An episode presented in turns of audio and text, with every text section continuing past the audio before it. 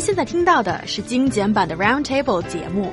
想收听并下载一小时完整节目，请关注我们的微信公众账号 EZFM Roundtable，然后发送关键词“完整版”获取下载方式，或者直接下载轻松调频 App。The Chinese University of Hong Kong Shenzhen branch sent out close to 2,100 denial letters, touching the hearts of many students and parents. One parent said, here I quote, I am so touched. The principal has such a big heart. Not getting accepted is regrettable, while receiving the letter is just overwhelming beyond words. Some students even decided to repeat a year and apply admissions to this university again next year.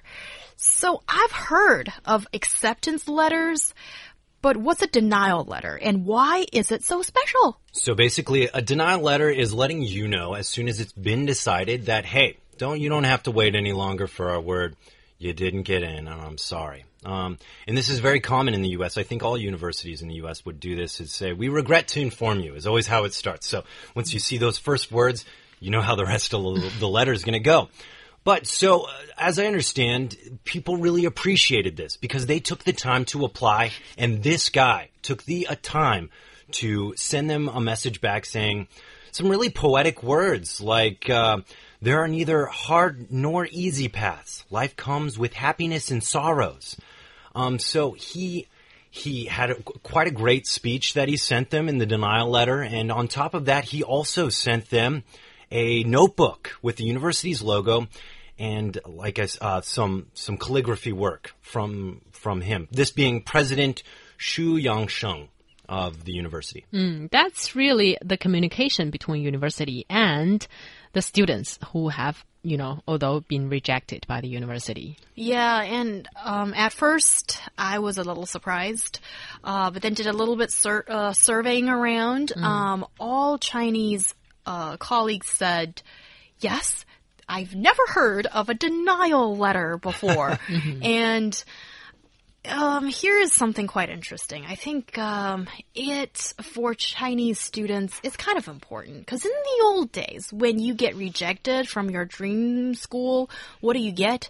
Nothing. Mm. So you the young person who's uh, waiting to get acceptance letter would be waiting at your door for for months. And if you get nothing and then you realize it's just sort of like adding salt to injury that you don't get anything and you've been waiting for so long. That is yeah, that's not very human, I think. So here now, maybe there's a change of things slightly. Yeah, and you know, one thing I'll say I don't think happens in rejection letters is such a personalized message uh, from the president. And I wanted to read you guys a little bit of it because uh, it touched me.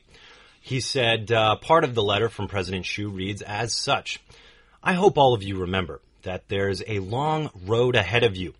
If we were meant to cross paths, one day we will. Gaokao only makes up a smart or a small part of your life. Once you turn a new leaf, you still have an entire life ahead of you waiting to be explored.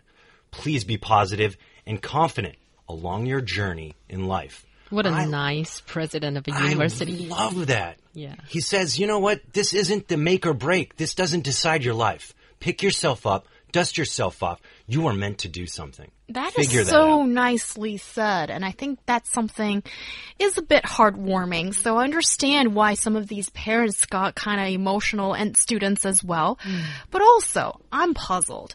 This is something maybe not so personal, but a denial letter, a rejection letter written in nice words, that's something that in the UK, the US, it's common practice for all universities. But why is it such a novelty in China and people cry over this because, oh, this university is so thoughtful for once? Yeah, and because it's rarely seen here in China. And why is that? I think sometimes it's about, you know, feeling for the other party.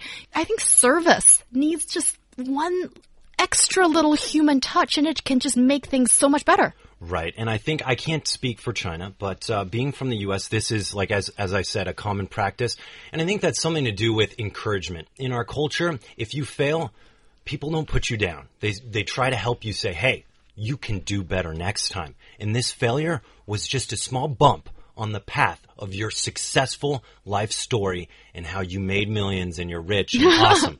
And we wish that for all of our roundtable fans.